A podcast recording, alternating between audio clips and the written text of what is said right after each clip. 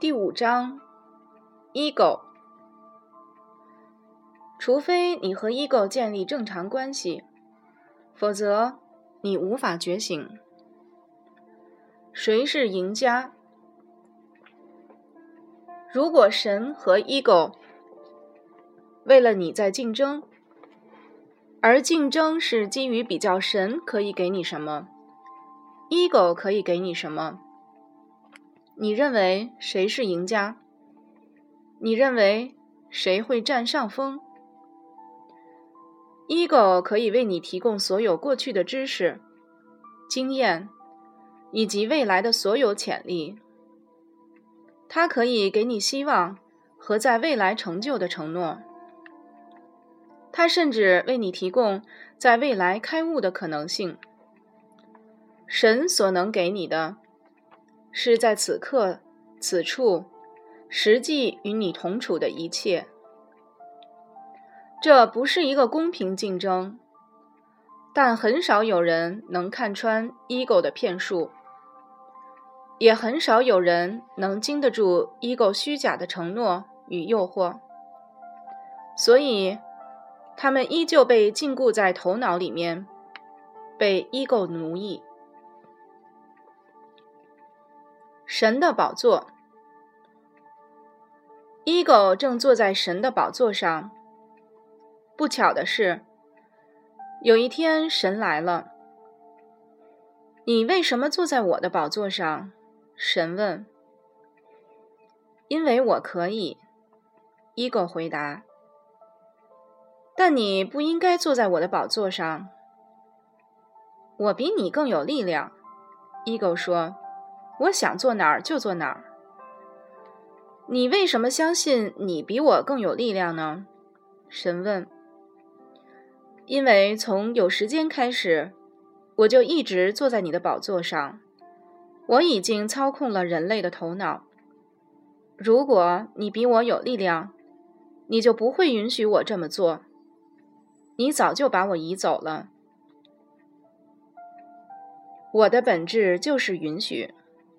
神说：“如果你想坐在我的宝座上，我允许你，但你的力量仅限于此。ego 存在于思想之内，你的 ego 存在于思想之内，思想就是它的结构。你的思想越坚固。”你的 ego 就越顽固。ego 是过去的你，但坚称它就是现在的你。ego 与你同行，在觉醒的旅程上，ego 一直伴随着你，甚至在你经历了最深层次的临在之后，它也在一旁等候着。随时准备把临在的真理据为己有。一旦 ego 灵性化，你就迷失了，很难找到能够把你带回来的人。灵性化的 ego，过多的摄入你灵性生活的 ego，就是灵性化的 ego。Ego 在寻求开悟，虽然是你灵魂的渴望使你踏上了觉醒之路，然而在你的灵性之旅上，ego 也可以非常积极的参与进来。ego 积极参与的原因有两个：他认为开悟是逃离痛苦和煎熬的唯一方法。或者认为开悟是终极成就。关于开悟，ego 有他自己的想法和概念，但他并不知道开悟究竟是什么。他读到过别人开悟的体验，并觊觎这些体验。他很高兴你去研读灵修书籍，拜访灵性导师，获取灵性知识。他要你精进的去灵性修行，他很喜欢去感觉，并要表现的很有灵性的样子。他喜欢求道。ego 对于临在究竟是什么一无所知，他也不知道，当你安住于临在时，他在你生命中所扮演的角色会彻底改变。他更不知道他会消失，至少在你真正临在的那些时刻。如果你意外发现了觉醒的真正方法，也就是经由当下时刻。这扇门而觉醒，ego 的抵抗会十分顽固，因为这已超出了他的预料。当你超越了 ego，并全然临在时，你就开悟了。由于 ego 不能临在，所以它无法再伴随你，但它又不想被甩在后面。被抛弃在永恒的分离与黑暗之中，而你却打开，进入了生命的实相——爱与自由。经过那么多年的静坐和灵修，我反倒要落在后面。ego 说：“我可不甘心。”他已经很善于抗拒任何进入临在的举动，所以。如果你要觉醒，在你灵性之旅上，你必须对 ego 的介入有觉知明察。与 ego 交流，在指导他人的过程中，我开发出了与 ego 对话的能力。每当别人的 ego 诚实而真挚地回应我时，我总是很惊讶。在过去的十五年里，几乎每一个与我对话的 ego 都以这种方式回应我。我和 ego 沟通的能力，其基础在于我完全了解我自己的 ego，并能与它正确相处。我的 ego 已经臣服了，好像别人的 ego 也能感觉并认出这一点，所以。他们会以朋友的方式来回应我。我能与 ego 沟通的另一个因素是，我发现 ego 只有一个。我们的 ego 都是那唯一 ego 的个别表达。也就是说，一旦你了解了自己的 ego，你就了解了所有的 ego。这是我们存在的奥秘之一。ego。ego 起始为有。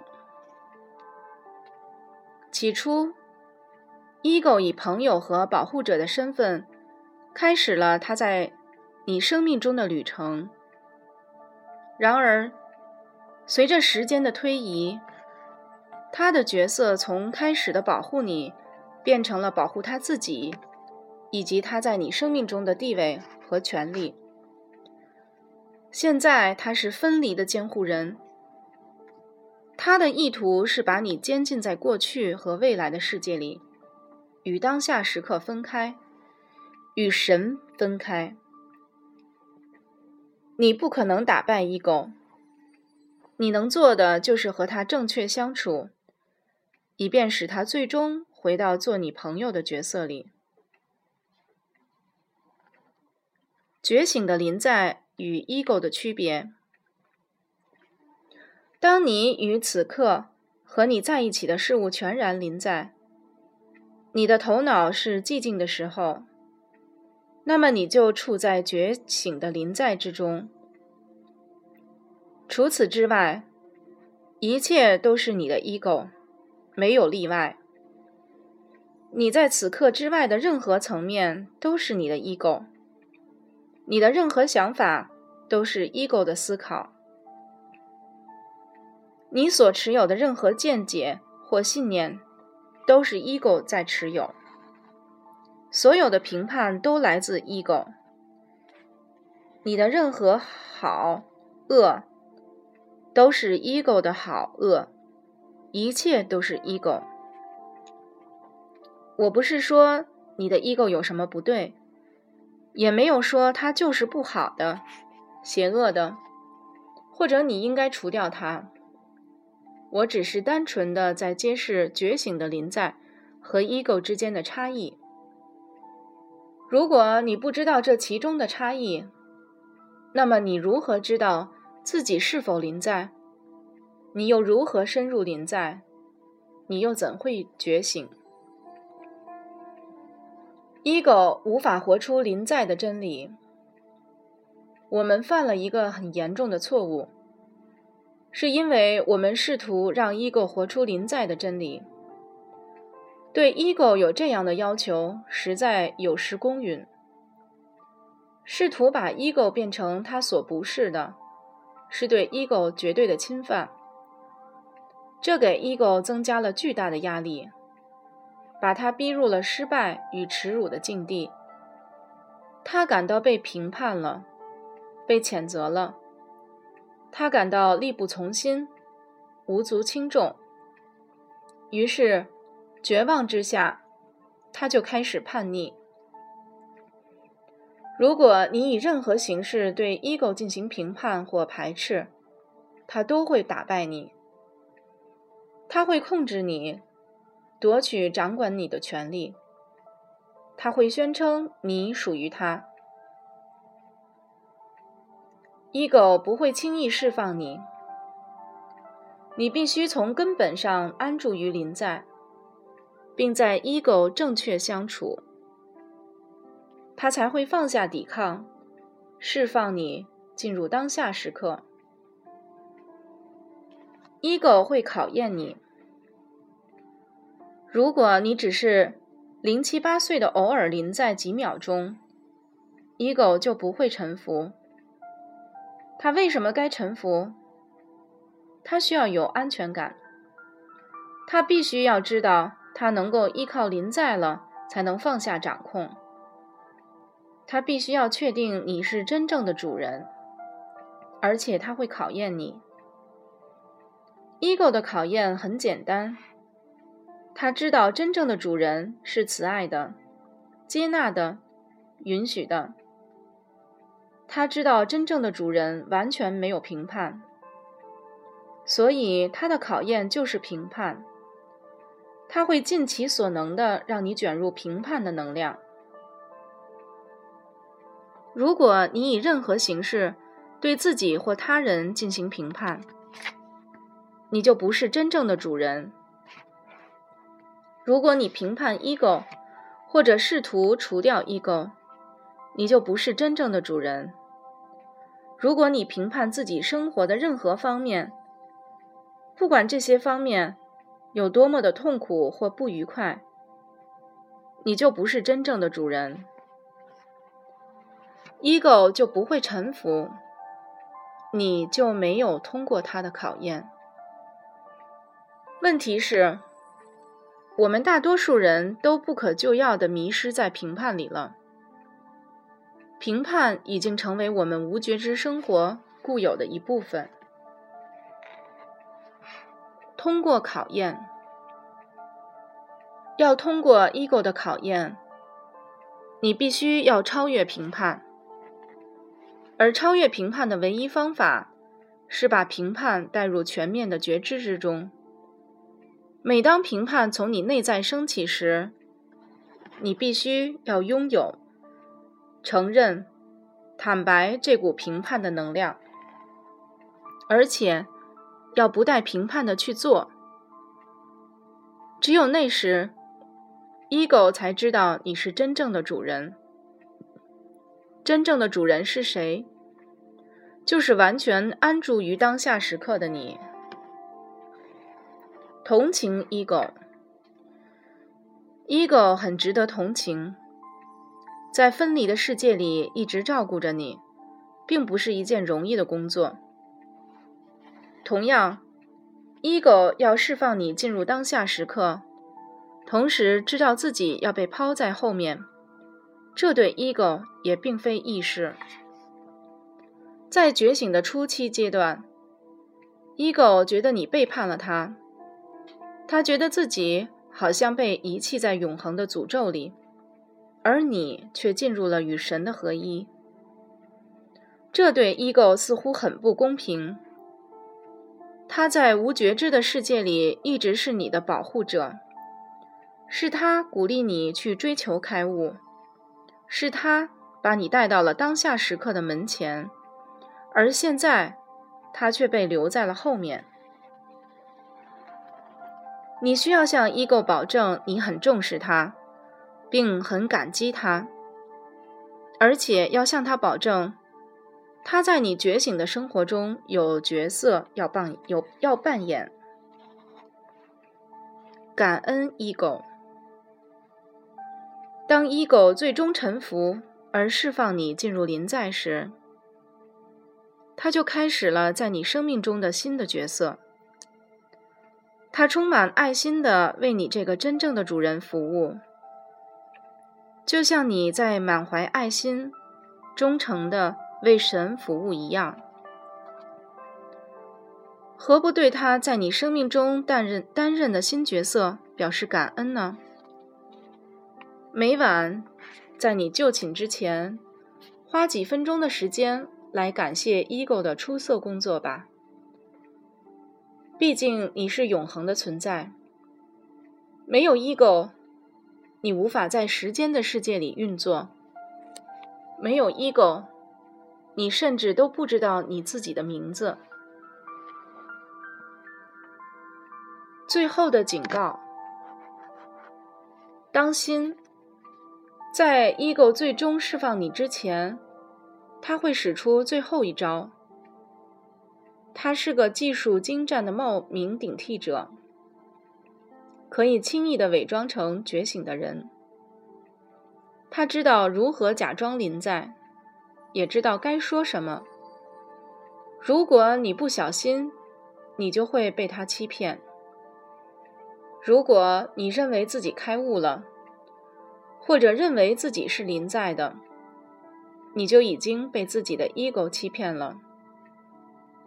你已经被吸纳回到头脑的世界里，因为在临在的觉醒状态，你一个念头也不会有。不过，你可以轻而易举的把自己从这个骗局中释放出来。如果我开悟了的念头升起了，你就问问自己：谁开悟了？如果我临在了的想法升起了，你就问问自己：谁临在了？唯一可能的答案就是：我是，I am。这个答案会带你回到临在。这个答案会带你重归寂静。觉醒的是你的那个我是，开悟的也是你的那个我是。